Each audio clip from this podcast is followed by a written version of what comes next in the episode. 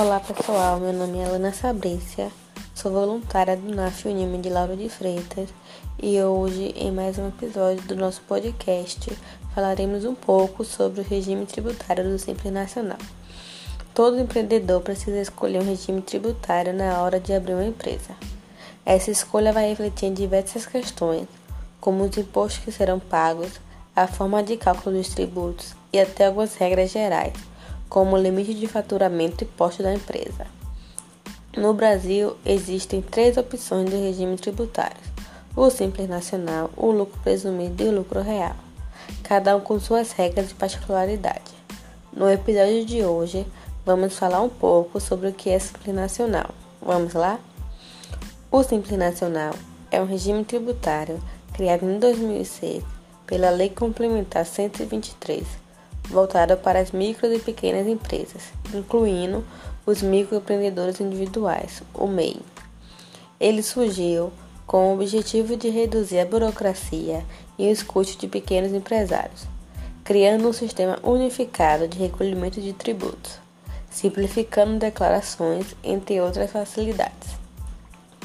Empresas do Simples Nacional podem resolver a maioria das suas pendências através do portal do Simples Nacional. Nem todas as empresas podem optar pelo enquadramento no Simples Nacional por diversos fatores, como o faturamento, atividades, tipos de empresa e constituição societária. Uma das principais regras é o porte, que é definido pelo faturamento da empresa.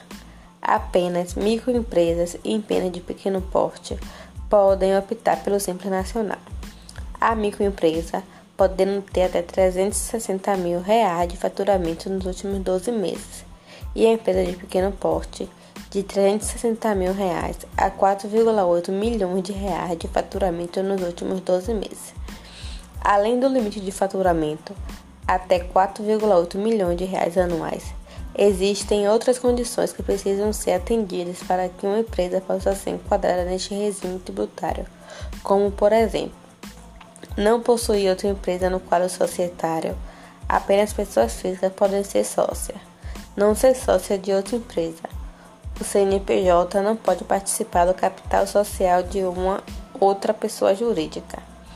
Caso os sócios possuam outras empresas, a soma do faturamento de todas elas não pode ultrapassar o limite de 4,8 milhões de faturamento. Não ser uma sociedade por ações, não possui sócios que morem no exterior, não possui débitos com a Receita Federal, Estadual, Municipal ou a Previdência, empresas com atividades permitidas em um dos anexos, micro e pequenas empresas e empresas de pequeno porte, empresas que não possuem débitos em aberto, aquelas sem negociação ou parcelamento com o governo. Vantagem do Simples Nacional. As empresas que escolhem esse regime tributário conta com a cobrança simplificada de diversos impostos, feitos por uma única guia mensal, o Documento de Arrecadação do Simples Nacional, o DAS. Outra vantagem é que esse regime traz tabelas de alíquotas que deduzem imposto, que são calculadas de acordo com o faturamento do negócio. Antes da criação do Simples Nacional, as micro e pequenas empresas pagavam porcentagens maiores de tributos a ter que optar pelo lucro real ou presumido. Além disso, uma empresa do Simples Nacional tem a contabilidade simplificada e menos declarações em relação a outros regimes, facilitando a gestão e rotina dos empreendedores. E mais, quem opta por esse enquadramento ainda pode receber benefícios em processos de licitação e na exportação de produtos. Bom, pessoal, espero que vocês tenham gostado do episódio do podcast de hoje. Ficaremos aqui e até uma próxima.